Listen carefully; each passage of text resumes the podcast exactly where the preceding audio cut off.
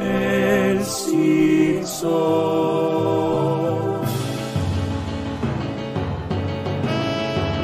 Podcast de los Simpsons, Simpsons y nada más. Sobre los Simpsons, Simpsons no más. Hola, tarolas. Hoy es 28 de octubre, son casi las 20 horas y permitime, Casper, ser el primero en decir ¡Qué calor! La concha de la madre. Eh, sí, es necesario hacer la catarsis siempre, ¿no? Sí, sí, o sea, se abre esta temporada donde, bueno, cada rato vamos a decirlo. Sí, qué temprano igual, ¿eh? Porque Y la verdad que se vino no, no- temprano. no estamos ni en noviembre todavía. No, no, no, arrancó temprano y, y fuerte, porque arriba de los 30 grados. Y aparte veníamos de días fríos, o sea, no es que se retrasó la primavera, no hubo. Invierno, No. invierno, invierno, uno, dos días así tibios y va, esto es calor. Esto es calor Y de verano. Calor verano, tal cual. Acá Gaby Cerati dice hermoso calorcito. Yo no sé si es calorcito esto. Mm, Es calor. Hay que ver de qué parte del mundo es. Eh, ya Esto- arriba de los 30 es calor. Mm, Es calor. Y arriba de los 30 y con humedad es calor Uh, insoportable. calor que te querés matar. Que viva el calor, dice Juan Carlos Batman. sí, que viva. Mati Mati, dice calor y mosquitos. Dice, por suerte todavía por mi casa no han aparecido los mosquitos. No, acá tampoco, eso, eso todavía voy cruzando los dedos. Pero sí. Transpiración, calor y mosquitos, verano. Te jode mucho la vida. Mira, a mí me pasa esto. Me encanta eh, cuando llega el calor y yo puedo elegir, por ejemplo, quedarme en casa. O estoy obligado a quedarme en casa. Claro. Me encanta que haya calor en el ambiente y yo estar en pantalón corto, eso me encanta. Pero hoy tuve que salir, por ejemplo. Oh, Y ahí empieza el calvario. no, yo lo odio hasta en mi casa. Como que me, me- te sacan las ganas de hacer cosas. Claro. Te saca las Bueno. ganas. estar. No. No, Pero no, bueno. pero bueno, tampoco vamos. Siempre hablando del clima, el clima.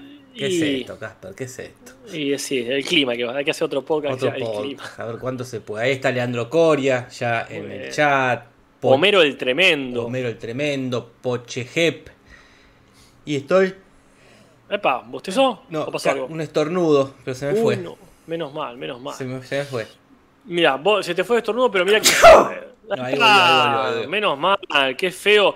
Qué feo no poder decir qué calor y, y no estornudar. Es No, como que no. tenés que sacarte de adentro las dos cosas. Como un pedo. Claro, sí, no, Cosas eso es lo horribles que, peor. que queden adentro. El estornudo y el pedo. El pedo es el peor. Y sí. O sea, eso hay que largarlo totalmente. A ver, la sociedad cuando avanza hasta no tener tanto complejo de tirarse un pedo. Pedacito de terror, dice yo amo el calor, la paso muy mal en invierno. Lo bueno es que vivimos en un país donde hay todos los climas. En teoría, en una provincia. Ah, Eh, qué bueno. En, en algún momento del año vas a estar contenta. Ah, bueno, hace frío.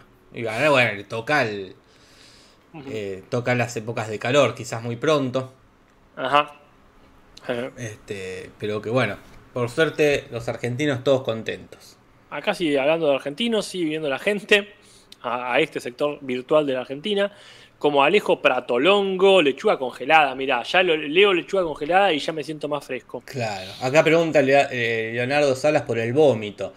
Yo el vómito para mí es algo que tiene que quedar adentro lo, Sí, en- en sí. Lo, más- lo mayor tiempo que se pueda. Sí, claro, sí, sí, no debería existir, pero sí, que te, que te pase por el esófago, qué feo. Cosa que Porque- detesto es vomitar. Es feo vomitar, sí. Sí, sí, no, no hay ninguna circunstancia en la que yo... Porque lo demás te da placer. O sea, el estornudo no siempre. Pero el, el pedo, tirarse un pedo es un placer. Es un placer. Estornudar, no digo que sea un placer en sí, pero sentir que se lo sacaste, Ah, sí. sí. Eh, y decir que el calor es un alivio, no es un placer, pero es un alivio, una catarsis. En cambio, vomitar, No hay eh, nada es bueno, que ¿no? vomitaste y decís, ay, qué bueno que ya. Salvo que estuvieses muy en pedo, eso sí me ha pasado. Estar en pedo, vomitar y decir, me siento un poco mejor. Sí, pero. Pero es cambiar un mal menor por, por el mal Ah, peor. Acá llega Astrobort con su tilde. Melanie Guerra también está diciendo, aguante el invierno, vieja, no importa nada. Sí, no. Pero diferenciemos, eh, por favor. No es lo mismo el calor que el verano y el invierno que el frío. Y ya a esta altura no. No, hablar de acá, Ya ni a esta altura de, del calentamiento global. Eso pueden ser cosas distintas, pero.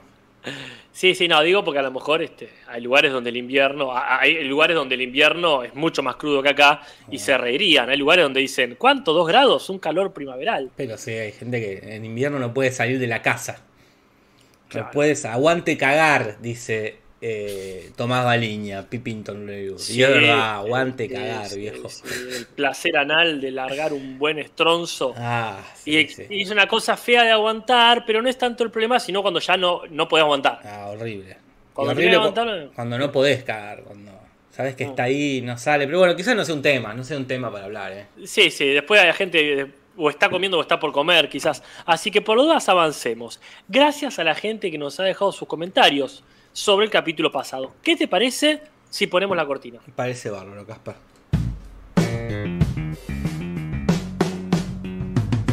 Comentarios, comentarios.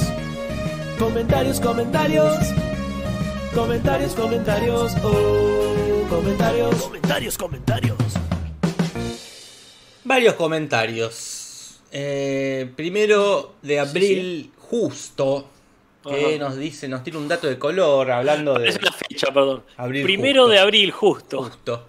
Suena como justo el primero de abril. Pero ¿qué nos dice la, este, la persona esta, abril justo? Que eh, justo la- en relación al capítulo pasado, que Edna recibió una nominación a Maestra del Año, Ajá. acá nos dice que una docente de primaria de La Plata, o sea, nuestra ciudad, Mi Ana ciudad. María Stelman, eh, acaba de ser elegida entre, las- entre los 10 finalistas al Global Teacher Prize 2021 de la Fundación Berkeley en colaboración con la UNESCO. Ah, Eh, un premio que recibe más de 8.000 postulaciones de 121 países de todo el mundo. Eso sí Casper. que se la pasan viendo videos esos, ¿eh? Oh, ahí tenés. No nos quedó claro acá con Casper. Quizás si está Abril justo en el chat nos puede sacar la duda si ganó o quedó entre las 10 finalistas y todavía no, no hay premio. Claro. Y en tal caso, ¿cuándo se sabe? Porque Cuando se sa- ¿Y qué es? ¿Cuál Sí. es el premio, no? el premio es mucha guita. Pero es suficiente, como dice en el capítulo, de, para no tener que dar más clases. No, no me acuerdo si no era, por ejemplo, un millón de dólares. Eh, no, no puede ser. Voy Un millón de es posta para ya no dar más clases en tu vida. Que sería No. feo, te, te tendría que sacar el premio ahí. Porque tan buena docente no A era ver, así. pará. Vamos a ver. Un millón de dólares, boludo. Es Me mucha yo plata. la leí la noticia, pero ahí medio por arriba. La leí más para saber de dónde era docente, que era desde el barrio de mis viejos ella. Qué loco, es Ahí del barrio plata, Hipódromo. boludo. ¿Y por qué? Y por sobre todo porque se lo habían dado el- la nominación. Vamos Claro. a ver acá. Global Teacher Prize, Fundación Parque UNESCO, a ver acá. Y estaba bueno lo que había hecho porque es una docente y dijo, bueno, si este es un barrio donde hay todos caballos, pues ese barrio hipódromo, vamos a centrar todo en la realidad de los pibes. Claro. Este, y me acuerdo que estaba, estaba bueno eso que le había dicho la directora presentate y una de las que trabajaba ahí le dijo presentate vos que siempre andás haciendo proyectos raros, Claro. o proyectos locos, ponele. Este, así que bueno, eh, se presentó y re bien porque está bueno eso de educar específicamente para el lugar donde estás. Acá Teresa trabajando. dice, un millón de dólares en Estados Unidos no es tanto. Dice, ¿cómo que no? No, pará, me, me confundí yo. 100 mil dólares. Ah, ahí es otra Esto cosa. no hay muchos ceros. Es mucho igual, pero no tanto como para. No te salvás. Con un millón de dólares te salvás. Porque... En Argentina, es cierto lo que dice. Sí, no en no, Estados Unidos. no sé cuándo, cuánto está una propiedad en Estados Unidos. Porque acá, ponerle con un millón, te compras eh, 10 monoambientes. Claro. Y te pasa, te quedas bien en tu casa y los pones en te vivís de rentas. Claro, está muy bien. No sí. sé en Estados Unidos cuánto cuesta una propiedad, un dos Y ambiente. no, no sé, pero no, tampoco sé qué onda el estilo de vida. Ahí me acuerdo con Succession, cuando en la otra, la otra temporada, que el abuelo de Greg lo deshereda y dice, bueno, pero igual me van a, aunque sea 5 millones, me van a dar. Y le dicen, y, pero vas a ser el enano más alto, porque no haces nada con Claro. 5 millones. No, pero para mí, digo, no, no es que. Pero para mí, con un millón de dólares te podés ya como despreocupar económicamente por, por tu resto de tu vida. Claro. Como decir, no, no, no, no es que vas a vivir en una mansión. Pero para mí no podés trabajar más. Ya pues, tranquilamente eh, podés eh, vivir de rentas. No, para, para, para, para, cancela todo. Con 100 mil dólares no. Cancela todo lo que te dije. El premio de 100 mil dólares a es al estudiante que gane. Otro dentro Ah, de estos mirá. rubros. en su séptima edición el premio dotado con un millón de dólares. Ah, la docente o el docente gana un millón de dólares. Ahí está. Sí, era así nomás. Tomá, boludo. Sacarle después impuestos, no sé esas cosas. Pero sí, era un millón de dólares, está muy bien. Chao. Toma Eh, yo, yo creo que con un millón podés vivir sin trabajar el resto de tu vida tranqui. Claro, sí, sí, sí. No, Claro. no siendo millonario. No siendo millonario, pero bueno, si vivís de rentas, te compras eso, te digo. 8, Ujú. 9 monoambiente, Claro. vivís de renta, listo, vivís, vivís mejor que si seguís siendo docente. claro. Porque vivís del alquiler de no es muy difícil igual. 8 o 9 monoambientes, entonces, sí, no, no es que vas a ser ultramillonario, pero bueno, podés invertir, eh, invertir Mm. muy bien. No, sí, más vale, ahí asesorate. Bueno, hay más comentarios, como el de Alex Israel Quispeapasa, que nos responde la pregunta de cuándo habíamos dado tres puntos a favor de alguna humbertada. Claro, porque queríamos dar, la gente quería darle 3 puntos por el ACRG. Y Que- nos pareció que- mucho. Es mucho, que, que, ah, eh, merece un muy buen puntaje, pero tres es demasiado. Y nos dijeron, mirá cuál es, Jorge, el, el referente, el antecedente. ¿Cuál es? Eh, Le, le dimos tres puntos, o sea, punto triple, a la invención del doblaje de Profesor Cocoon. Claro, porque recordemos que en inglés no tiene, no tiene nombre ese personaje. Y el latino le metió Cocoon y ahí, bueno, ese es el- esa es la vara, entonces. Claro, o Sí. sea, hizo un momentazo y, un- y un memazo. Inventó un meme. Claro. Inventó un meme. Y eh, en, en contraparte, Tío Page, no oficial, nos dice que punto trim- triple en contra que le pusimos a Humberto fue por el chiste final de las caricaturas en el capítulo del hijo de Burns. Que era, eh, que dice, ah, ¿dónde, cuando Mar pregunta, ¿de dónde apareció todo el, el- el licor? Dice, ah, no te preocupes, que somos caricaturas.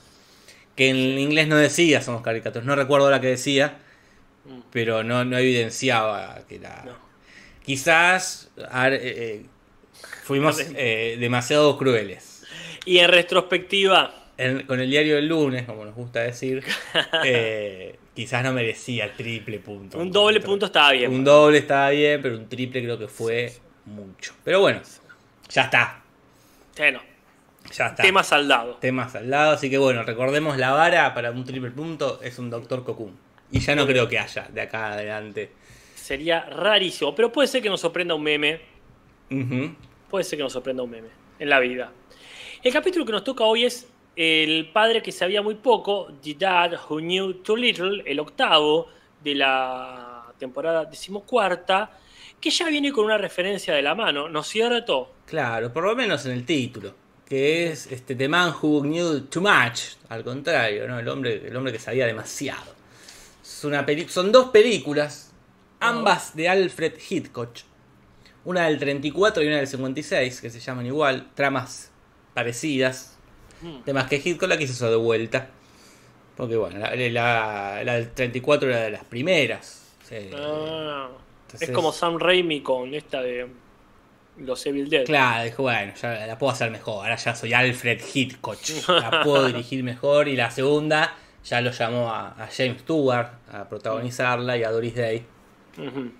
Teniendo en cuenta que en la primera había un, supongo yo, jovencísimo Peter Lorre y a bueno, Leslie Banks, que honestamente no sé quién es, pero Peter Lorre está en Casa Blanca. Así que, En Casa Blanca. Muy de la y en- época. y- sí, sí, y Coso, ¿cómo se llama la otra? El halcón maltés también está, me parece. En el Halcón Maltés también está Peter Lorre. Ahí con su amigo Humphrey Bogart. Sí. Pero bueno, el capítulo no tiene, no tiene mucho que ver con esto. Eh, No. Pero sí con esta onda, si querés, ya que estamos hablando del alcohol, man- alcohol mantés, del policial negro, ¿no? Así el detective Claro. que vive en su oficina, detective Sí, sí. mal llevado. Mm. Eh, pero bueno, muy por arriba. El guion es de Matt Selman, Casper, que está desde hace poco de la temporada 9. Y el Claro. último que hizo es este comero, tiene las mandíbulas ahí eh, con alambre. eh, Mm. y, y se conecta mejor con los niños. Me Que no, recuerdo que no era un capítulo que nos había caído muy en gracia.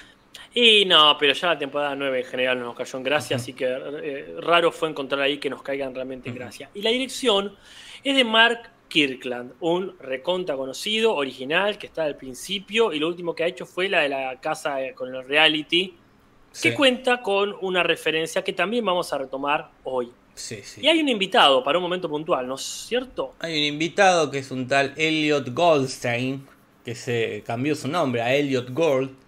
Ujú. que es este actor nominadísimo a un montón de premios Oscar, actuó en una película, un montón de películas, una es Bob, Carol, Ted y Alice, en American History X y en mil Ah. películas más, pero uno siempre lo va a conocer por ser el papá de Ross y Mónica Geller en Friends. Que hablando de Friends, ahí nos están diciendo en el chat que se murió Ah. Sí. Gunter, Mirá, no sé a qué edad, pero supongo que. jovencísimo, Joven. 55, con él. Ay, no. ¿Qué le ¿para qué? No, está, enfermo. ¿no? cáncer Tenía- de próstata. Cáncer de próstata. Qué pena, qué pena. Como bien dijiste vos, qué pena. No sabemos ni cómo se llamaba realmente. Pobre, no sé, nadie sabe. Pero- Tampoco sabemos cómo se llamaba realmente un montón de gente. No, tal cual. Así Él, que- Por lo menos sabemos que es Gunter. Sí, sí, sí, sí. Sabemos la cara. Claro. La cara y el, y el apodo, listo, ¿qué más querés? Ya, ya le envidio la fama esa. Y este y de este tipo Goldstein, por si alguien no, no, vio Friends, quizá, eh, vos dijiste de American History X, es el que sale con la madre, ¿verdad? Claro. Está bien. También está en la pistola desnuda. Ah, ¿de qué hace la pistola? En, eh, en la 3 entregando, hace del mismo, creo. Entregando un Ah, premio. Aparece ahí. Está bien. Eh. Mira, no, la verdad que. Pero bueno, yo no lo reconocí cuando apareció. No, yo tampoco. Después te pones a ver que, claro, es muy típico de él, esa, las canas en las patillas, el Claro. pelo negro. La voz, si lo escuchás en inglés, es reconocible, pero la verdad, o por lo menos si ah, de algún lado me suena, pero la verdad, o- integra la lista de famosos que no reconoces en los Simpsons. No, no, no, ni en pedo. Eh, pero bueno, no hay chiste del pizarrón, pero sí del sofá.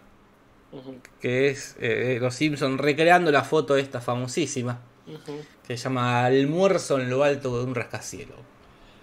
Que, Mirá. están ahí los obreros sentados en en fierro ese, en la construcción del edificio de Rockefeller. De Mirá. 1932, Casper. Ah, un montón de tiempo, ya habían inventado el desayuno. Pa, sí. Y bueno, nadie, no se sabe bien quién es el autor. Claro, Es anónima. claro, eso es. Un empleado de la firma que fue, sacó el registro para el almanaque de ese año, cobró su cheque y adiós. Sí, no sé si alguien de ahí, porque también es como. No sé si fue la intención de la foto, en medio mostrar las malas condiciones en que trabajan, porque fíjate que están ahí sentados, sin No. ningún tipo de arnés, están ahí medio. como si es una especie no, de. no sé si hubiese habido tampoco mucha crítica en ese momento, como decir, uy, mirá estos tipos cómo trabajan. Eh, pero bueno, Supongo justo- que habrán esto, mirá estos tipos qué bueno que trabajan. En esa época, Y eso ya suena, al ser anónima, es a, la, a pura interpretación del, más vale. del espectador. Y después de la crisis del 29 ya está trabajando y comiendo, eran dos cosas que la gente no solía hacer, así que no sé. Este, pero bueno, es una muy bella referencia, lindo sofá, pero vamos con las referencias del capítulo. Claro, porque no empiezan viendo la tele, empiezan con la tele directamente. Claro, Ya adentro de la tele, ahí justo llega Matías Parman. mira. Empiezan en la tele, están viendo el programa que estaban viendo la otra vez, que, que mencionó March, creo. Que era este, acá le pusieron Chozas eh, en latino, pero que es Cribs, este programa de MTV donde iban a, van a las, a las mansiones de las celebridades, ¿no? Muy buena idea. Y sí, sí. Eh, el programa está desde el 2005 hasta la actualidad. Y acá, bueno, van a la casa de Krusty, que no lo, no lo habían terminado de confirmar. Que iban a ir y lo enganchan ahí bueno. medio, medio dormido, medio con resaca. Esa frase, ah, quedaron en que me iban a decir, era- y pasa, ¿viste? Eh, Ay, sí. soy, pero la puta madre. Sí, sí, veo esa cosa. Bueno, pero se prende y les muestra la casa, entre otras cosas un sillón donde han estado Dom Adams, que todos lo conocemos como el Superagente 86, Claro. este, tanto en la serie como en la, en la primera película, la Claro. película de la serie, y después eh, sustituido por Steve Carrell, ¿verdad? Steve Carell en la, en otra película. En la, en la versión contemporánea. Claro. Y Shelley Winters, que la mencionan también, es una actriz de cine que yo la verdad no la ubico, pero estuvo en Ana Frank, no haciendo de Ana Frank, según vos me dijiste, No, no. y en este Lolita, la del 62, no la que está Jeremy Irons, En la, de Coso, en la de Kubrick. la que dirigió Kubrick, ¿la otra quién la dirigió? La, la nueva. La nueva. La, La, sí, de- la- no tan vieja. No sé quién dirigió Lolita. Debe haber sido Jeremy Irons también. Y en una película que vos me decías que habías visto, esta western eh, La que se llama Winchester. Justo Sí, con Jen Stewart también. mirá, Winchester 73. Muy linda película, las recomiendo. Vamos a ver quién dirigió Lol- Lolita, eh, la del 97. A ver. Del 97. era. La dirigió Adrian Lane. ¿Quién es Adrián? Y el que dirigió Flashdance, el Ah, que dirigió no es, mirá que ¿Nueve semanas y media? Qué prontuario. Flashdance, nueve semanas y media, atracción fatal Ah, y propuesta indecente, Casper. Señor, me saco el sombrero, pero, está al borde de, de- de- ¿Cuántas porno dirigió? Porque ese tipo ha venido de ese mundo. Tremenda. bueno, Y Lolita. que- No, sí, está muy, está muy en el tema. Qué filmografía que tiene el señor. Sí, sí, envidiable. Envidiable. Mira vos, mira vos, las cosas que se entera uno. Y después, bueno, la cuestión es así, este, cuando sigue haciendo el muestreo de su casa, aparece un vecino, y el vecino es otro comediante judío, que es justamente el, el- el padre de Mónica y, y- y Ross. Y como está muy enojado con él, le empieza a pegar, mencionando unos nombres que a uno se le escaparían, pero son de una película, ¿no es cierto? Claro, dice esta va por Bob y esta va por Carol y esta va por Ted, que es esta película Bob, Carol, Ted y Alice del Ajá. 69, protagonizada por el, por el muchacho acá. Creo que creo va medio de, de unas dos parejas que quieren hacer una especie de, de swinger, una cosa así. Bueno, quizá la vea un día. Eh, y ahí salta una publicidad Ajá. de un diario íntimo que solo lo puede usar eh, quien sea dueño. Si no, te da una, una patada, una patada eléctrica. Claro. Entonces Lisa lo pide para, para su cumpleaños y Homero y Bart van ahí al, al centro comercial a comprarlo. Y el último, y el último, porque se colgó boludeando por ahí. Ah, ya le había pasado con la lengüeta del saxofón. Sí, el último se lo lleva el señor Burns, que lo va a usar para anotar a sus enemigos. Y menciona como enemigos a The Kingston Trio, que es un grupo así de música de folk, pop, allá de, de los, de los Estados Unidos, de la década del 50, muy famoso en los 50 que yo no conozco y no sé por qué se habrán ganado el odio del señor Burns. Y este, por lo poco que estuve investigando, entiendo que es una música muy melosa. Ujú. Quizá por eso no le guste, porque son como muy buenachones. Pero no, no, no me enteré de nada que hayan hecho como para. sé que, que hayan votado al otro, a otro partido. Claro. Eh, no, sé, no sé, honestamente. Quizás hay una referencia a- al regalo prometido, También puede ser al Turboman. esto de llegar tarde a...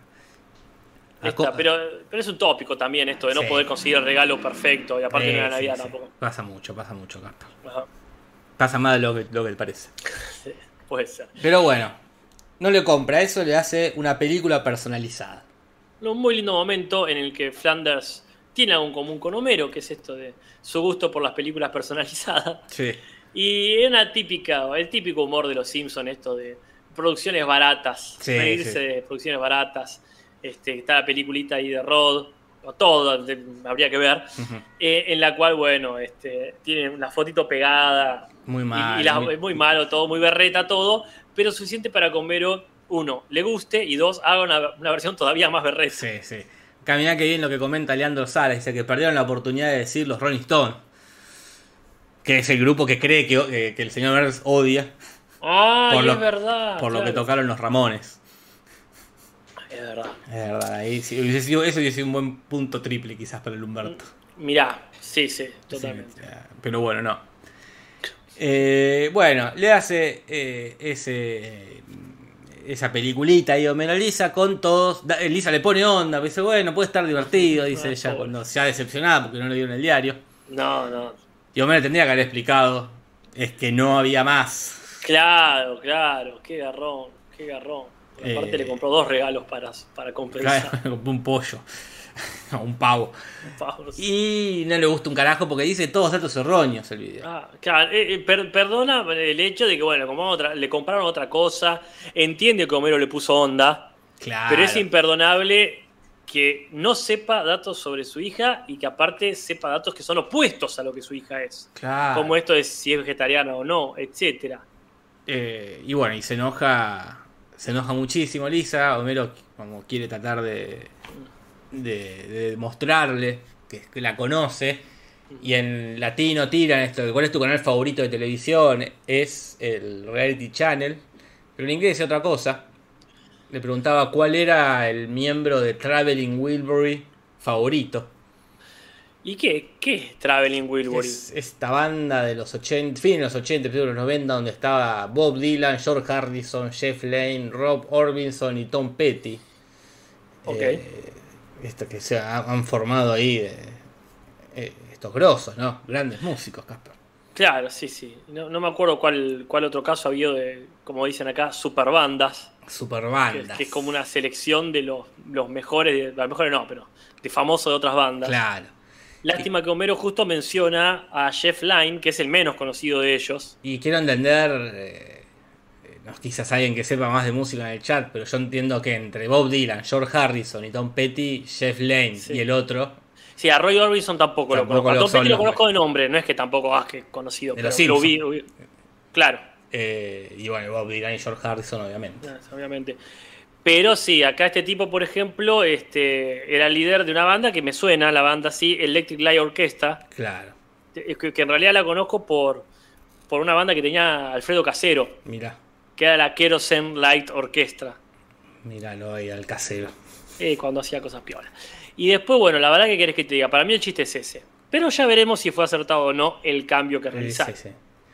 Eh, pero bueno, todo, todo mal, todo mal.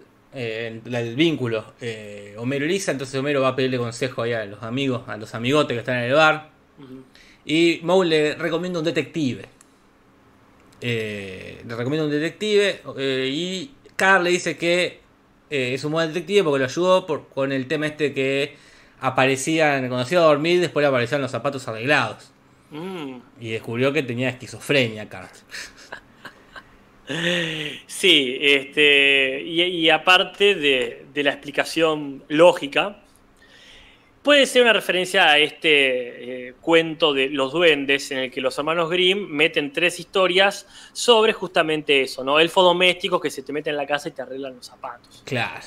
Acá dice en el chat que Roy Orbison es el de Pretty Woman.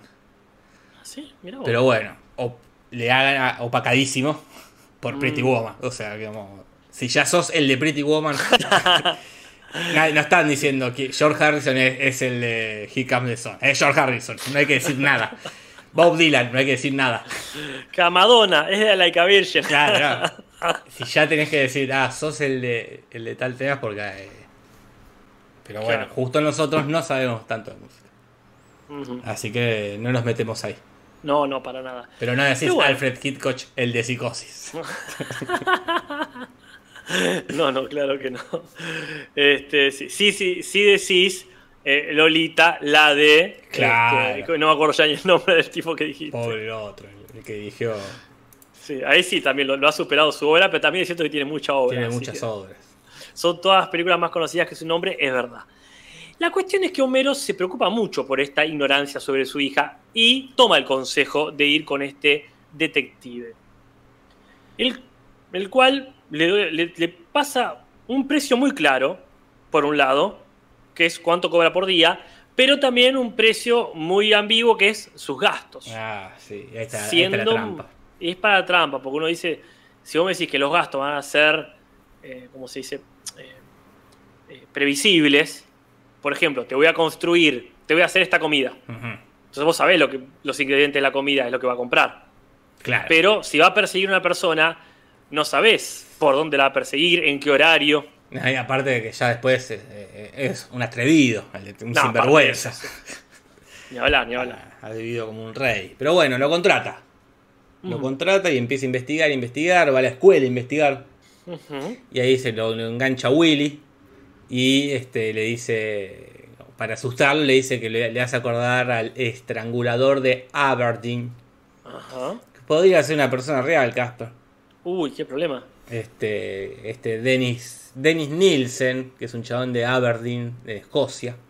Que es un Ah. chabón que mató, era, mataba y también después tenía relaciones con, con los cadáveres, ¿no? Uf. A 15, a 15 hombres jóvenes, entre el 78 y el 83. Yo ahí Ah, leí. agarraron. ¿Eh? Lo agarraron. Porque sí, lo agarraron, lo agarraron. Yo leí el, ca- el primero, que es un chabón que conoció por el Tinder de la época. Se lo llevó a la, Claro. Lo llevó a la casa, tuvieron relaciones, después lo mató. Y después se quedó con el cuerpo ahí, tuvo relaciones con el cuerpo, lo dejó escondido como. Lo tuvo como una semana ahí abajo de la cama. Ese muchacho no estaba bien. Un tipo muy raro, sí, muy raro. Entonces por eso Willy. Willy se asuste. dice, No, no, Eh. no me confundan con este. Y de, de filmar a las parejas escondido a eso hay- no hay muchos pasos. Eh, está ahí, está ahí. Eh, es para tenerlo en vigilancia, Willy. O sea, acá Rockstrong. Rockstrongo. Rockstrong en el chat dice: De seguro su documental está en Netflix. Bueno, si hay un, si hay un documental, avísanos. Mira, si querés seguir con las reflejas, ya te digo, eh. Sí. Todos tienen su. un- un- creo que no sé si hay peli, tendría que haber peli, una buena peli. Y sí, sí. Sí, sí, porque ases- asesino en serie amerita una, una peli. Una buena a poner un documental. A ver, Memorias de un asesino en las cintas de Nielsen. Ah, Efectivamente hay un documental en Netflix. ¿Cómo le ha metido Netflix a los documentales de asesinos seriales? Eh? es uno de los mejores este, temas de, de documentales. Que me perdone la fauna y el fondo del mar en general. Y pero asesino sí. en serie es re garpa. Uy, acá Bueno, ya, que ya está- tengo para ver cuando termine con el desafío de Carlita. Documentales sobre, eh, sobre asesinos. Y, sí, sí, sí. Y para la gente que usa Tinder, Grindr y todo eso, no se relajen. Que hayan atrapado a este no quiere decir que no haya más ahí sueltos. Por supuesto. Bueno, la cuestión sigue, porque el tipo le da a Homero un informe muy completo sobre los gustos, preferencias de Lisa. Sí. Entonces, por ejemplo, la sorprende poniendo un disco que sabe que a ella le gusta. El disco es Birth of the Cool, que es de Miles Davis. Este, este disco que es del 54, un clásico. Un clásico. el disco de- favorito de Lisa. Es el disco favorito de Lisa. Y Lisa dice, oh, ¿sabes? Una cosa sobre mí. Claro. Gran cosa. Olvidándose de la resolución del capítulo. Porque Y, te- sí. vamos, vamos a ver qué tan importante es que se sepa o no una cosa. Claro, pero después le dice ahí, eh, bueno, si querés podemos ir a hacer algo, ir a una marcha por los derechos de los animales, ahí la compra más, Ajá. ahí la compra más, van a hacer y sí, empiezan a hacer un montón de cosas gracias al informe del detective. Claro. Y eh, hasta se compra unas hermosas, hermosas remeras. Ajá. Dice, papá de Lisa, hija de Homero, y le compraron una Bart. Está buena que- Para mí que fueron con él. Fueron con él y bueno, Y ya no. fue. Y una que diga Bart. Y, en ese momento es una cancioncita de fondo. Ajá. Se llama Color Him Father. De Richard Lewis Spencer, Casper. Es del 69. Por si a alguien le interesa. que busque ese un documental de Richard Lewis Spencer. Y acá, acá viene el problema. Y sí, viene el problema porque este, hizo todo esto y fue a pagarle. Eso habla bien de él, fue a pagar. Sí, sí, por supuesto. fue a pagarle más o menos con la plata justa en la billetera, quiero entender yo. Dijo, fueron cuatro días, 50 dólares por día, serán. 400 dólares, llevo 500. Sí, por la duda. Y el tipo le sale con mil dólares, ¿no? Mil dólares. Me dices, ¿cómo gastaste mil dólares? Y la, la lista era impresentable, ¿no? Claro, había comido un pedazo de carne carísimo. Había comprado balas de plata. Eso me causa mucha gracia.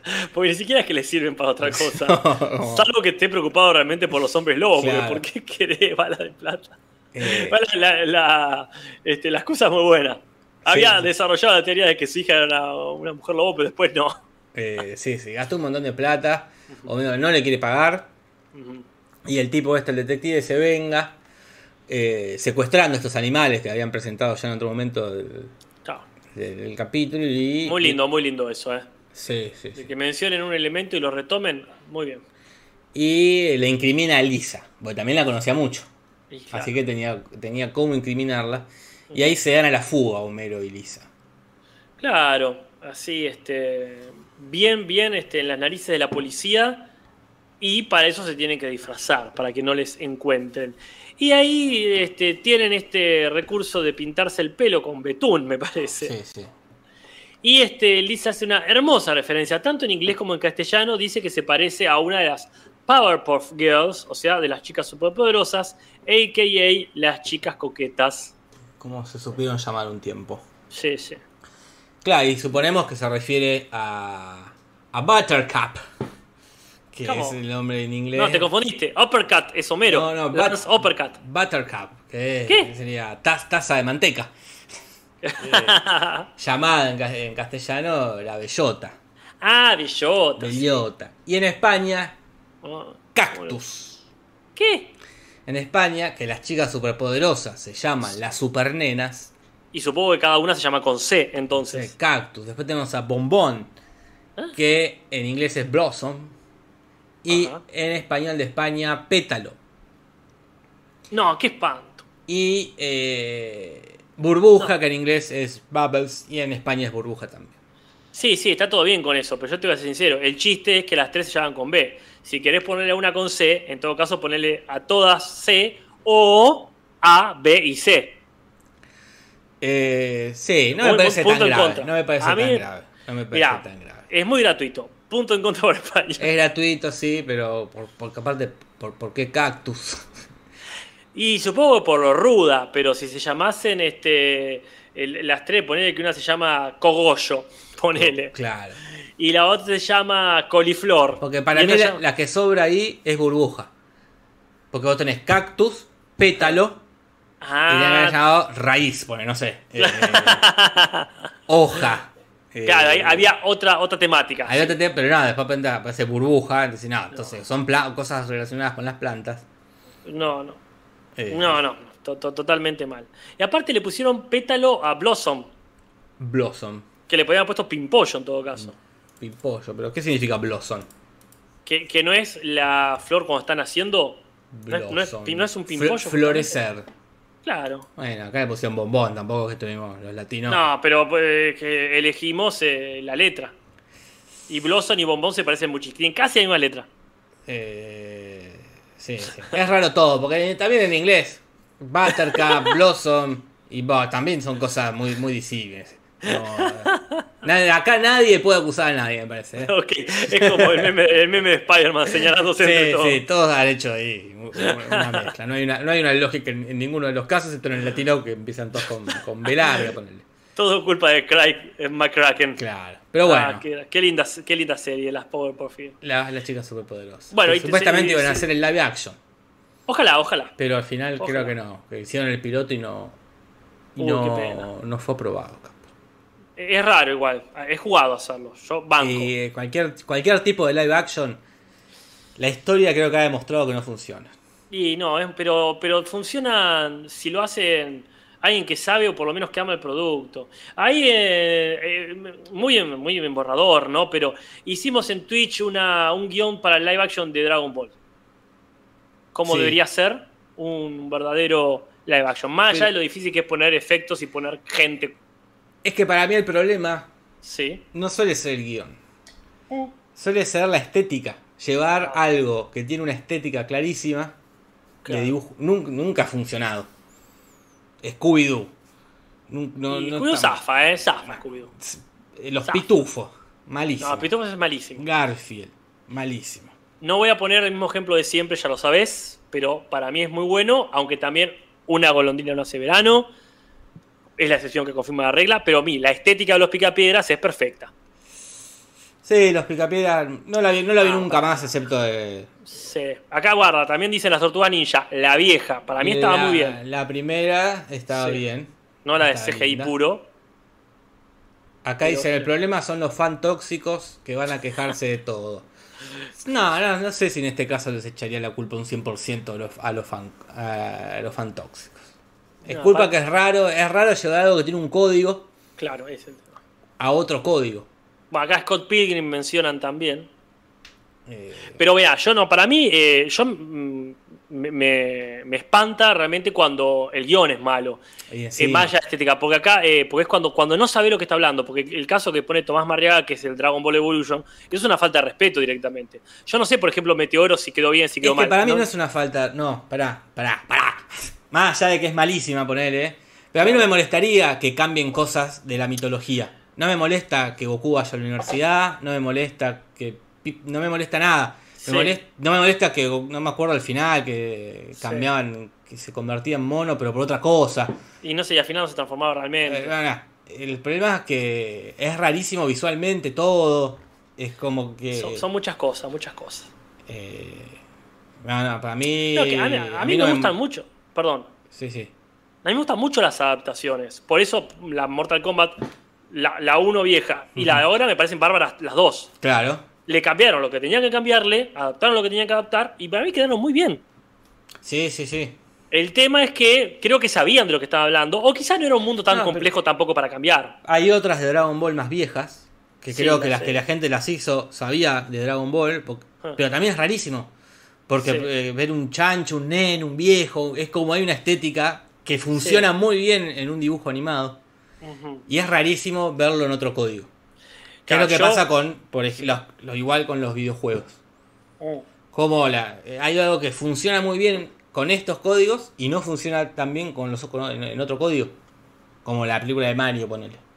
Ah, La película de Mario es que, es que la, ahí es un excelente caso. Ahí cambiaron todo. Es decir, ¿qué tenía de Mario?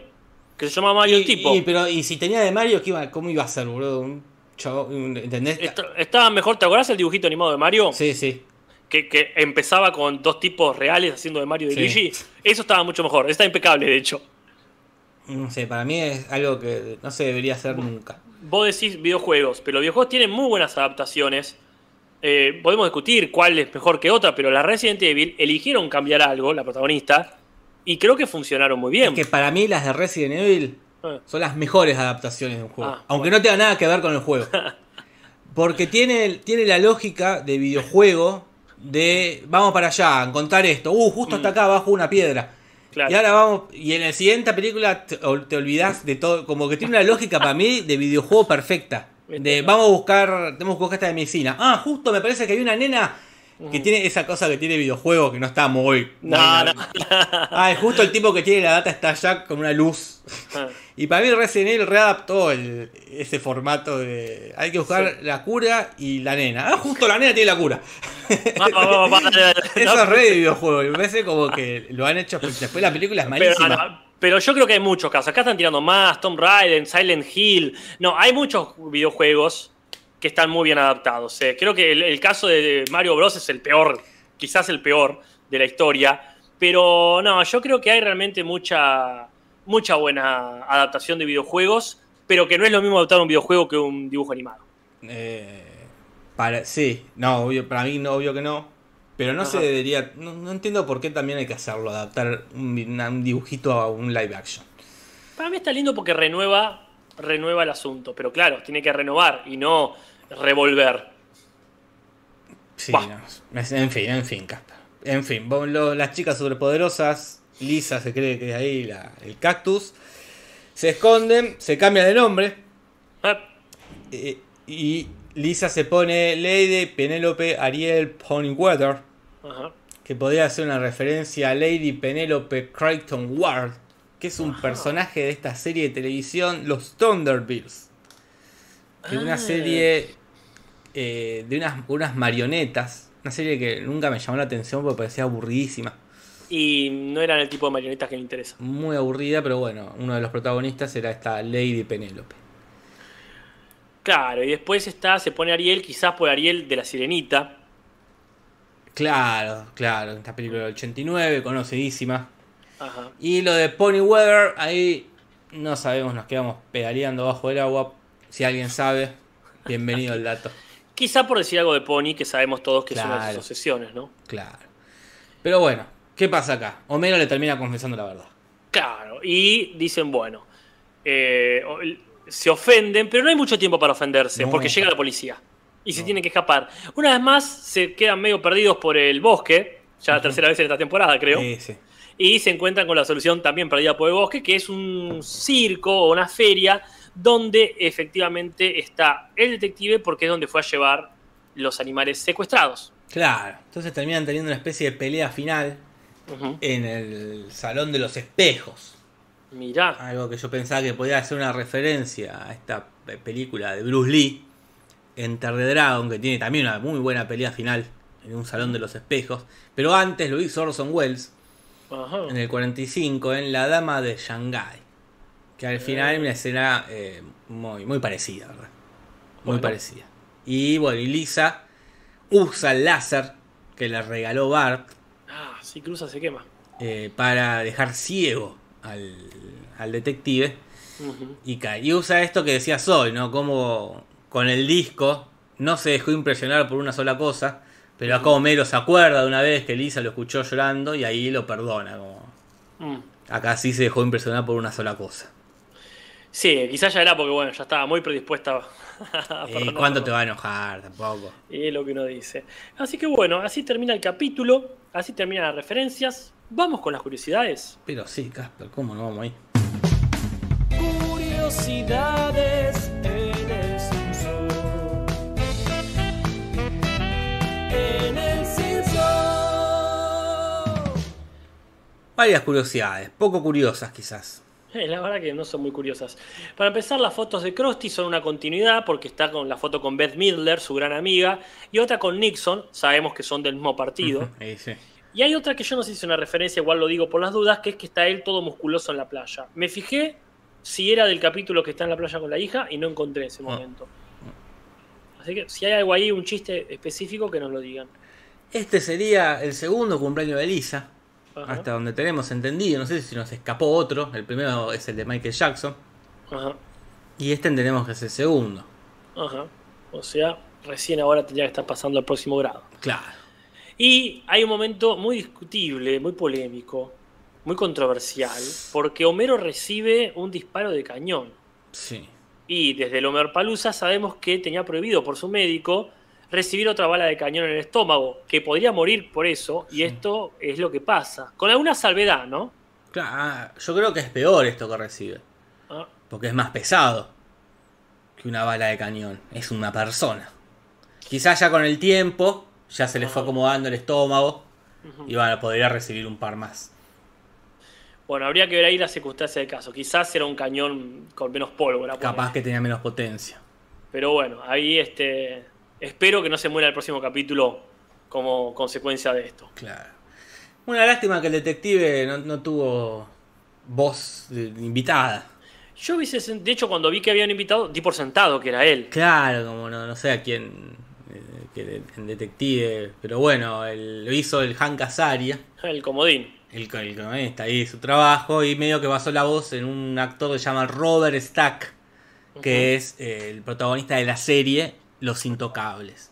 No de la película. No de la película, pero vamos, podría haber puesto llamado a. ¿Cómo se llama? Kevin Costner. Kevin Connors. O a John Connery, que hace ahí el, Uf, el el viejito. ese- ese. ¿Cómo se llama el personaje que hace ahí? No me acuerdo. el. Un qué, muy- lindo, muy- qué linda película, me Un encanta. nombre muy característico. Eh, No, no me pero bueno, lo pudo haber puesto ahí. ah. Pero bueno, Pero ahí no, no, sin invitado para el. Está bien. Más cheque para Hank Azaria. Más plata, como ha cobrado ese día. Ah.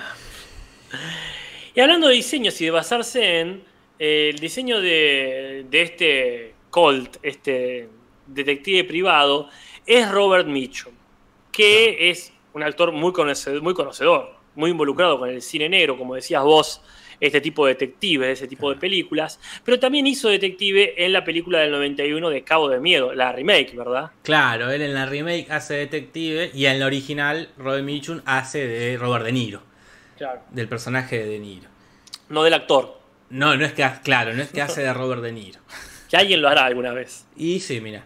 Este, pero bueno, y, y acá le hicieron parecido a Robert Mitchum, que vos tenías esta teoría, querés- Mm. porque necesitabas una tercera parte. Ah, gracias por hacerme acordar. No, por porque Robert Mitchum hace de este de unos personajes del protagonista prácticamente, o el antagonista en realidad, de Cabo de Miedo, y después lo vuelven a contratar casi como un chiste interno para ser detective, que es algo muy parecido a lo que pasa en los Beverly Ricos, la película. Claro. Que el que hace detective en la película es el que hacía del padre de los Beverly Ricos en la serie.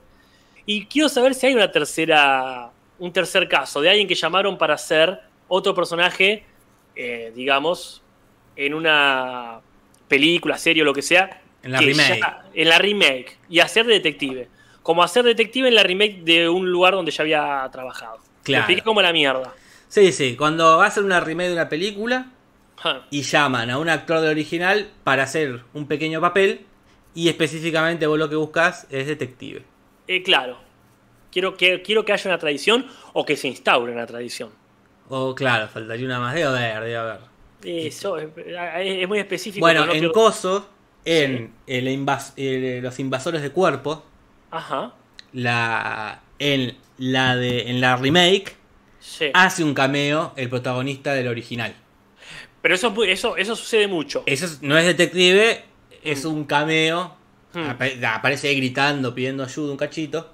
Bien. Si eso también pasa en Starkey Hatch, perdón por la referencia, de eh, Owen Wilson y, y Zulander. Y claro, sí, sí. ves Que al final aparecen a comprar el auto. Claro. Pero no son detectives, que yo sepa. No sé. Acá dice que Pamela Anderson aparece en la remake de Baywatch, es verdad, no como detective. Ah. Eh, no, no, no. Eh, Eh, pero bueno. En nota. Avenger 2 hay un cameo del que hacía de Hulk en la serie live action. En la- Ah, los mira. cazafantasmas que aparecen haciendo pavadas en la remake femenina, pero no detectives. Adam West haciendo el papa eh, de Batman, del papá de Batman, perdón. Ah. Ah, bueno, no era. también. eh, no es ¿Cómo se llama? En La Mujer Maravilla que aparece. mm, Se me fue el nombre. Ah, Linda, Carter. Linda Carter. Iba a decir verdad. Linda Hamilton. No es detective, Pero pero, es no otra detective. figura como más poderosa que, que la Mujer Sí, Maravilla. sí. Pero, Pero, bueno. bueno. Está bien, Muy para los este- comentarios, para pensar. Sí, sí, fíjense. ¿Qué más? Y la última, el último que tenemos es el Medio Mero, este amante Uh. de la comida 53, que cuando eh, estaban ahí armando el capítulo, al director este, Selman, le dice, voy a hacer un, un May. Ah, de verdad, a ver qué pasa, dice. Esto recordemos, estamos en el 2013. Claro. Este, hace un May, a ver, qué pasa. Ah, para, para, para, para, para, para, para un cachito. Sí, Acá sí. tiran una que puede ser, ¿eh? A ver. Lula de Human dice, en la horrenda remake de Rocky Horror, Tim Curry hace el narrador. Pero el narrador de Rocky Horror es un investigador, un criminalista. Mirá, Así que, por favor, no es un detective privado, pero corrobórenme si es narrador o si también hace de criminólogo. Porque sería bastante parecido. ahí va, ahí tenemos casi. Pero bueno. Ahí tenemos casi. Acá nos dicen que en Django original Mm. hace un. El Django original hace un cameo en la Django de Tarantino. Ajá. Stephen King saliendo en It, pero eso ya es otra cosa. No, otra cosa. Eso ya es otra cosa. Eso es como, Steve- es como Stan Lee, es otro tipo de cosa. Es otro tipo, claro. Pero bueno, el tipo hace el, hace el qué pasa, qué pasa. Y bueno, y obviamente cuando se estrena el capítulo, al otro día tenía la bandeja llena de mails, tenía los 999 mensajes que le permitía. Ajá. Y al principio se puso a contestar uno por uno, eh, como tratando de ser gracioso, y después, bueno, se veía que eliminaba a uno y inmediatamente llegaba otro porque Ay. estaba atestado. Era, era como las enfermedades de Burns. claro, no iba a terminar jamás. Entonces, bueno, tuvo un rato y después se cansó, dijo. Ajá. Eh, pero bueno, sí, cosas que pasan cuando no, no entendías bien cómo funcionaba el, el Claro. siglo XXI. Tal cual, tal cual. Que es inabarcable. No podés, Claro. tu- la- ninguna voluntad humana se puede. Ni siquiera como hacía Ringo Starr de responder, porque bueno, eventualmente van a dejar de mandar cartas y no es tan fácil mandar una carta con un mail. Sí, sí. Ahí entendió el siglo que se venía. Y más a crédito personal, que como curiosidad, este, a mí me parece que ya han abusado mucho de las electrocuciones, o como se diga. Ajá. ¿Es electrocuciones o electrocutaciones? Electrocutaciones. Mirá, Eh, la cuestión no es sé. que hace poco ya pasó con Bob Patiño, Ese. que incluso terminan electrocutándolo de vuelta, y acá ya pasó varias veces en el capítulo, y termina también Bart jugándole un chascarrillo a Homero a ver si se electrocutaba. Me parece que ya fue. Sí, sí, sí. Pero bueno, capaz que cuando como hacen todos juntos los capítulos, Mm. no sabían que iba a coincidir. Después dije, no, mirá, quedamos como el culo, dijeron. Eh, pero bueno. Eh, sí. Avanzamos, Casper. Porfa, que son menos 10. Menos de- Mejor y peor momento del Simpson. Mejor y peor momento del Simpson. Bueno, mejor y peor momento, Casper. La verdad, no hay muchos buenos momentos. Te voy a decir la verdad. Hay momentos simpaticones. Hay momentos sin. Ninguno, ¿Cómo? ni el que elegí yo ni el que elegiste vos, me parecen grandes momentos. No. Yo elegí cuando Gorgory que le insinúa mal para quedarse a comer. Mm. Cuando dice, están investigando y si iremos, a, iremos después de, de cenar. Y la mira sonriente a Mar, como pidiéndole por favor que, que le Mm. invite. Tiene muchos momentos Gorgory. Algunos buenos, otros más Sí. o menos y otros malos. Claro. Pero bueno, este, sin dudas ese es un momento lindo. Al igual que son lindos los momentos de las peliculitas, por ejemplo. Sí, sí, sí. Acá nombran la foto de Blancanieves de Nelson. Sí, sí, sí, está bien, está Sí, bien. Pero sí. bueno, no creo que ninguno escolle. A mí me gusta no solo el momento de la pintura del pelo, que es la que seleccioné yo, sino cómo lo mantienen, que después hace los anteojos y después hace las, las cejas y después hace las lágrimas. Me gusta eso, como el chiste Bien. de la pintura, si no es muy bueno, por lo menos sí le han, este, lo han aprovechado bien. Claro, claro, claro. Lo que sé es, es bastante peores momentos. Porque acá como pasa esto que todos tenían como un- su propio crayón. sí. Homero lo tenía más metido en la parte que está leyendo el informe y tiene que leer que es el padre de Lisa. Y Claro. dice, ah, pero yo soy tú, pasa las hojas, padre. Lo cual ya Sí. parece, eh, me parece ya una exageración. Sí, a mí no es que me parezca tan mal ese momento en sí, pero acaban, acababan de hacer un chiste muy parecido cuando dice tu comida favorita que es ice, pasa páginas, cream. Mm. Podría haber sido ice tea, podría haber sido otra cosa helada, pero es como, bueno, si ya haces este chiste, era ese o el del padre. Y el del padre ya es crayonísimo. Es crayon, una crayonada Así terrible. que como que no solamente es repetido, sino que más crayón, sí, es un mal momento. Y después, para mí, el que realmente sí es un mal momento, que a mí me, me molesta que esté, quiero decir, es el del punto rojo en los pantalones de esquina. Porque es largo, es. Homero tiene un crayón. Skinner es uno de los que menos crayón tiene en ese pueblo. Ah, me voy a sacar los pantalones. Ah, me voy a sacar los calzoncillos. Y el remate, otro momento de Gorgory discutible. Que pase, le dice, mi tío se murió algo parecido. Es como, ¿qué, qué es ese chiste? Sí, sí, No, sí. no se sostiene. Ese No, chiste sí a mí me parece que es malo de por sí. Sí, sí. Para mí, los momentos malos son malos, malos. Y los buenos son, eh, son simpáticos. Sí, sí, tienen varios, sí, qué sé yo. Pero bueno, eso ha sido el mejor y por momento. Y ahora seguimos con el rating. Pero sí, Casper. El rating de esta semana será más bajo que el de Malcolm. Es una vergüenza la cortina porque nunca es más bajo que el de Malcolm. Es una cortina irónica. Es una cortina. es una cortina mágica. No, de hecho, el capítulo le fue bastante bien. Sacó más de 7 puntos. 7.1, tampoco que ah. ¿Cuánto? Más de 7. Sí, sí. Pero bueno, bien ahí.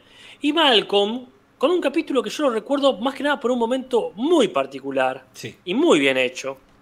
Es el capítulo Boys at Ranch, que es cuando toda la familia, menos la madre, se van a visitarlo a Francis, al rancho donde estaba trabajando, que estaba trabajando re bien. Y que se pierde el padre ahí en el desierto y lo rescatan usando un montón de cohetes. No sé si vos te acordás de esa escena, Jorge. Sí, me acuerdo, Casper, por favor. Sí, sí, sí. Que hay un efecto muy bien logrado. Sí, muy, sí, muy sí. recordable. Contalo, contalo. Ah. Que estabas muy entusiasmado. Y... Es que los pibes hacen una montaña de cohetes y uno dice que va a pasar, va a haber una explosión, Claro. van a poner un hongo nuclear. Y a mí no solo me sorprendió la idea, sino lo bien que estuvo hecha, que es que por un segundo son tantos los fuegos artificiales que se hace de día. Es muy gracioso eso. Es muy bueno. Se, puede- se hace, fueron al final de día.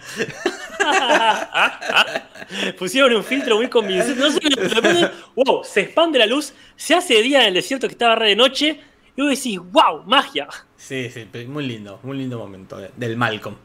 Sí, sí, sí. La verdad que para una temporada que ya está en declive, Sí, sí. eh, ese es un buen capítulo.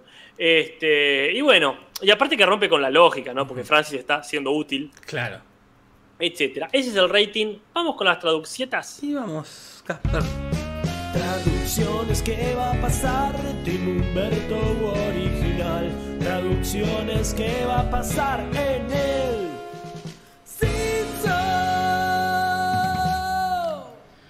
Bueno, hay varios cambios, Casper. Sí, sí, antes que nada, destaco la memoria de la gente. Se acuerda mucho de ese capítulo la gente, ¿eh? Y sí, sí, sí. Es que para mí Lamento- ese momento es muy icónico. Sí, lamento, creo que no lo dijimos, sacó 5.5 Ah. Sí, de sí. rating, o sea, bastante promedio, ¿no? Bien, bien. Bueno, primero tenemos ahí eh, cuando se encuentra Homero con Flanders. Que dice, estás haciendo compras estúpidas, dice no sé qué. Y Flanders dice, soy Flanders el comprador. Claro, pues está comprando. Que en inglés le dice, soy Mol Flanders. Ah, quizás suena parecido a suena Flanders. parecido. Es un cambio tonto. Sí, pero es un momento tonto, así que no Es un momento tonto, claro. Pero no tan tonto sí- como el que viene. para- Y es que lo que pasa es que, mira, vos y yo nos confundimos con Todd y con Rod. Y parece que no somos los únicos. Claro. Porque arranca, arranca diciendo, le compré esto a Rod, y en el medio de la cinta dice, ¿cómo se llama? Todd. O se escucha más Todd que Rod, en todo caso. En inglés siempre es Rod. Sí, sí. No le vamos a poner un punto en contra por algo que tampoco... No, no- no tenemos autoridad moral. No, aparte no es que dijo Rafa. No, claro. O la vez que se confundieron Rafa con, con Martin. Martin, ah, sí, imperdonable. Esto Está está, no, dentro de lo entendible. No nos hubiesen ni nos dimos cuenta. Lo que sí lamento mucho es que en un momento eh, cagan un poquito el chiste. Mirá, no sé si lo cagan, pero que dices, mis pasatiem- pasatiempos son tal, aplaudir y cantar a la diabetes. Bien. Y el chiste en realidad me parece que está buenísimo. Es, mis pasatiempos son quedarme callado, aplaudir y cantar y la diabetes. Claro. Que no es, una, cantar la diabetes no es lo mismo que tenerla. Yo le pondría un punto en contra. ¡Eh! Es porque estaba bueno el chiste. El, el chiste de humor negro es que tiene diabetes el pibe, pobre. Bueno, Cantar la diabetes es otra cosa. Es como que vas a los hospitales y le cantás a los diabéticos. No, no. Perdón, le- pero para mí Yo le pongo. esa coma de- está muy mal puesta. yo le pongo. No, te, no voy a rechazar eso. Pero después. Dentro de unos años, decís, uh, me iba a acordar donde le pusieron un punto en contra. por, la diabetes. Después, bueno, la, la comida favorita de Lisa no son las hamburguesas en inglés, son los McNuggets. Ah, está bien. Parece también más gracioso en inglés porque es algo súper específico de un lugar. Pero Claro. bueno, acá tampoco conocemos. Hamburguesa, el chiste se entiende igual. Sí, está muy bien. Aparte los McNuggets son los de McDonald's. Claro, bueno. Está sí, bien, se acordará de una, una vuelta que fueron a comer a Claro. McDonald's y pidió eso antes de ser, pero sí. O sea, Eh, pero el cambio peor es el que sigue. y para mí, hay un, hay un chiste que, acá sí la cagaron porque falta la palabra. Cuando le dice, pero papá, yo soy vegetariana, y él en, en castellano dice, ¿eh? Como Mm. que se, se da cuenta ahí. Pero en inglés dice, "Pa- papá, soy vegetariana, y él dice, ah, todavía, como diciendo. Pensé que era una etapa, onda, no es que no se acuerda. Me parece más humillante todavía que Sí, haya sí. pensado que era como un momento que se iba a olvidar. Sí, sí, como que pesado, todavía soy vegetariano. sí, punto en contra acá, Casper, ¿eh? Bueno, bueno. Me alegro que coincidamos en nuestra. Porque sí, era un lindo chiste ahí. Sí, sí, por lo menos, si no, si no lindo, que lo es igual, por lo menos más profundo que simplemente decir. "Ah". Claro. Sí, sí, Sí. sí. Después, bueno, cuando le pregunta cuál es su canal favorito, que es el Reality Channel, es lo que decíamos hoy, el Traveling Wilbur favorito. No está bien, podrían Sí. haberlo hecho mejor. Yo personalmente creo que mejor hubiese sido que diga cuál es tu Beatle favorito. ¿Cuál es tu- Ringo, ponele. Que aparte podría ser que se esté confundiendo con Marsh. Ahí hubiese sido un punto. Acá no es nada, bueno, hicieron un, un- un trabajo. Muy bien. Y acá, bueno, acá han atepetizado. No sé si para punto en contra. ya. Mm. Porque el mail de Homero es amante de la comida, Ajá, 53. ajá. Y en inglés es Chunky Lover, 53. Como Mm. amante fornido. Amante gordito. Me parece, lo atepetizaron, pero me parece un chiste muy boludo tampoco, no es que... No, para mí es punto en contra. No, no, acá ya... No, perdón, pero yo, yo no voy a dejar de decir lo que pienso, valoro No, la por opinión. supuesto, pero para mí, eh, el chiste era ese, porque aparte la carita que pone, de medio culpa, pero es lo que, lo que hace, vos quizá no, pero yo en su momento, cuando todavía no tenía el Casper tan in- instaurado, decir el mail, que sabés que es medio ridículo, es un momento. Le pasa mucho a los estudiantes cuando tienen que dar el mail y es, eh, dale lobo 24. Eh, Y eso de amante gordito 53, me parece que es ideal para esa cara que pone de cara de se lo digo pero no me juzgue. Eh, pero para mí ese- el, Ah. el chiste va igual porque puso una boludez, amante de la comida. El chiste No. es que ahí que lo tienen que repetir, amante de la comida, todos juntos, una palabra, 53. Sí, está bien. Pero Claro, si querés lo... lo Hacé una eh, encuesta. Hacemos una encuesta. Este, Sí, sí, acá es es más poronga. Es que pasa, ¿quién era? Julis que tenía Julis gato, no sé cuánto. eh, es verdad, sí. Y esas cosas para mí son esas. Es como el chiste es que, que es ridículo. Pero amante de la Este, comida también es ridículo. Bueno, no sé, para mí Eh, me parece. Pero lo que pasa es Porque no es que. amante de la comida, pero... eh, porque él es amante de la comida. Pero eso amante gordito es que. No por lo gordito, eso está perfecto. Sino que amante. ¿Qué amante? ¿Qué te haces el, qué te haces el pillo? Eso es re común, me parece genial. Hacerse el poronga, como dijeron ahí, con esos. Con esos eh, mails tan rebuscados. Pero bueno, perdón, perdón, no sé, es el calor que me ponía Para así. mí estás muy... Porque ya le pusimos dos puntos. Estás muy... Estás muy en contra de Humberto, Gasper. No sé qué Es te que está no me, pasando. parece que haya, no me parece que haya hecho un buen trabajo. No sé qué te está pasando. No sé qué, yo digo eso, no sé qué le está pasando a Parto. Yo la verdad, esto después, bueno, lo charlaremos aparte, porque estás eh, desacatado. Eh, después tenemos cuando Nelson llega tarde, Ajá. eh, que en inglés dice, en castellano le dice, llegas tarde, muñeco. Eso es muy bueno. En, en inglés dice, llegas tarde, Mont, el apellido. Algo que ya había estado, ya estaba instaurado. Pero bueno, no, no es ni para punto ni para nada, ¿no? Es como... Mira, igual yo este lo aplaudo, no digo que para punto, pero está muy bueno que tenga. Me gustan los personajes que le ponen apodo a la gente gratuitamente. Es casi un bardeo también. Porque es feo que te digan tigre, campeón, muñeco, Sí, sí, todo mal. muñeco. Eh, y después, bueno, acá esto también, es- esto sí, capaz para un punto en contra. Y te lo dejo, yo ya me callo. Que yo a mí ya me da cosa, porque sí, pero estamos punto, puro, puro en contra. Porque dice, cuando está hablando que la A veces es puro punto a favor. ¿Qué querés que te diga? No, está más Cuando vale, toca, más toca. vale, yo me siento mal. Cuando eh, Lisa, cuando en la tele dicen que mm, eh, que la culpable del secuestro de los monos y los chanchos es Lisa, Homero dice, es culpa mía por negarme a pagar. Lisa lo mira, como diciendo, ¿a pagar qué? Y dice, a pagarte pleitesía, le dice. Una frase rarísima. Y en inglés dice, es culpa mía por eh, refusing to pay. Ajá. pay attention you, como lo arregla muy bien, como pagar y prestar atención. Ahí hay un Sí. juego de palabras en inglés que lo permite Claro, claro. y en español se complica. Eh, Sí, y justo yo- eligieron una forma, pagarte Es- pleitesía, como una frase rarísima. sí, sí. ¿Por qué Mira, se le yo- ocurrió eso? yo no, voy a, no voy a decir punto en contra, pero sí voy a acabar más esa fosa. Creo que lo que hicieron realmente mal fue elegir la manera, porque aún sin meterse. El problema es decir pagar. Claro, Si vos decís pagar, ¿y cómo lo completaba? Pagar la luz en todo caso. claro. Pero ahí tenía que echar culpa mía por negarme a, a darte bolilla, a prestarte atención. Claro. Pero si no, tendría que haber dicho a darle. Sí, Y o, a darle, o y darle duro. Sí. la luz de nuestra relación hubiese. Eh, para- para- como, no sé, hay otra forma. Justo pagarte Era, pleito. era difícil, era difícil hacerlo bien. Es verdad que era difícil. Pero eligieron la peor manera. Sí, sí, punto en contra porque. ¿Cómo te pegues pleitesía? ¿Cómo? Igual me parece que está zafando del otro, ¿eh?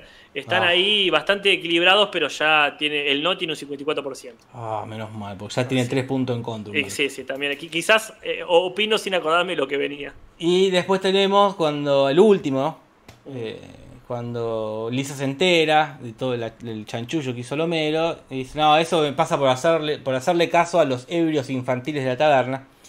Y en inglés dice a los ebrios sin hijos de la taberna, como que legalizando más que por qué están dándole consejos sobre ser padre chabones que no tienen hijos. Claro, es como hacerle caso a la iglesia sobre la crianza. Claro, los sí. curas no tienen. Mirá, este, no digo que haya sido la mejor resolución, pero tampoco había nada que resolver. No, no. No costaba También- nada hacerlo bien. Es verdad, pero tampoco arruinaban algo. Tampoco arruinaba. Y aparte es verdad que son ebrios infantiles, así que ¿qué querés que te diga? Bueno, el Humberto no se llevó ni un punto, Casper. Bueno, a veces pasa. Se quedó. Y el original se lleva 3 y bueno, y por suerte la gente eh, tú está, más piadosa que vos, Casper, que estás... Bueno, me alegro no estar solo en esta postura. No, no, Quizás hay un porcentaje que, que está con vos. Pero bueno, no, no. ya ni a balotaje, vamos. Entonces esto queda cuatro, llegó a los 400. Qué bien. 400. Che, eh, ¿cuántos votos? 402 puntos. A 431 en Humberto. Vamos Bueno, pasó por lo menos, pasó la... Irremontable, eh, me Bueno, tenemos muchas temporadas por Ah, quedan años, Casper. es verdad, décadas. Esas décadas, Casper, de este podcast. Che, eh, ¿qué pasa este domingo? Este domingo vamos a hacer dos capítulos. La Odisea de Homero, Ajá. tercer capítulo de la primera temporada. Y, ah, y esta es la que marcha está musculosa, la que le Es la que pega- más está musculosa, la que se caga trompadas con un chorro. Ese capítulo lo recuerdo muy bien, eh. Yo creo que no me acuerdo de nada. Me acuerdo de la escena no- del padrino ahí y Ajá. nada más. Mira, porque como adulto, viéndolo después, me sentí identificado con Marge.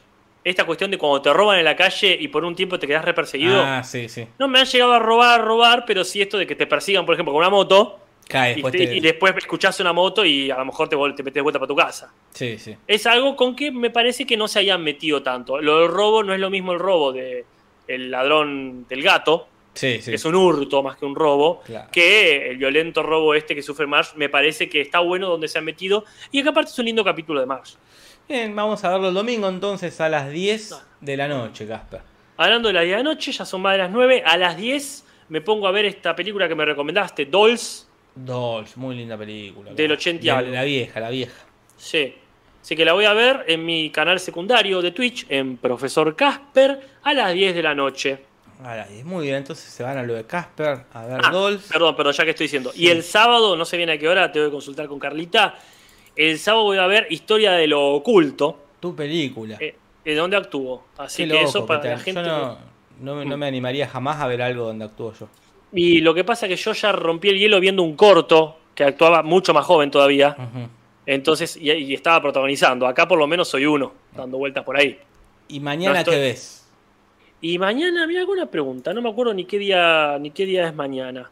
Pero bueno, a la gente que no vio la película Historia de lo Oculto, les recomiendo que la vean en Netflix, porque Sí. yo les voy a hablar encima, voy a estar con Carlita analizándola, no es la mejor manera para ver una película. Así que les recomiendo que la vean primero en Netflix, Historia de lo Oculto, y después van este, el sábado a ver este, cómo, cómo le damos así. Acá Pereza pide ver Masacre esta noche. Bueno, ahí te tengo que pedir permiso a vos. No lo haría sin tu permiso, sabelo, Jorge. No, eso no me da vergüenza porque fue hace tantos años. Ah. No me molestaría. Ajá. Mira, ya me acuerdo. Mañana, me acuerdo, no, quiero decir, acá lo, acá lo leo. El día 29, mañana vemos Atracción Diabólica, que es un nombre muy raro para una película que se llama muy distinto. ¿Cómo se llama? Monkey Shine. Ah, cualquiera. Ni la vieron los tipos. No la vieron, sí, la de, la de Romero. Claro, que es una especie de la versión tétrica de Mojo, el mono de Homero. Y creo es un que, tipo que que- hablamos en ese capítulo de esta película. Es probable, porque es muy particular. Es un tipo que le ponen un mono asistente y bueno, el mono se vuelve en contra. Me, me intriga mucho esa película. ¿Vos la viste? Sí, sí, sí, yo la vi, yo la vi, está buena. Eh, eh, la- está buena, listo, bárbaro. No es de las bárbaro. mejores justo de Romero. Y bueno, qué sé yo. eh, pero, y bueno, ¿y el 31 qué ves? Ya. Y el 31 cerramos con una que tiene que pasar en Halloween. Voy a ver una que se llama Historias de miedo para contar en la oscuridad. Listo, esa no la vi. Eh, es muy nueva. Si está buena, te digo. Bueno. Pinta dale. linda porque me parece que es medio antología también, así que Ah, joya. mato dos pájaros un tiro. El otro día vi una que transcurre en Halloween, Epa, a ver. donde aparece este payaso, el de Terrify.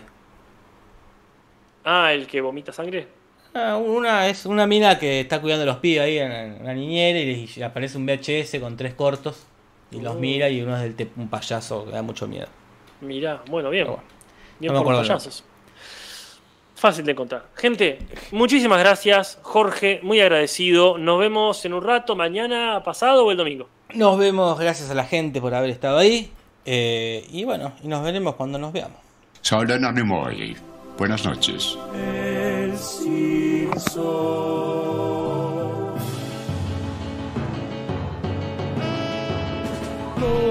De los Simpsons, Simpson y nada más.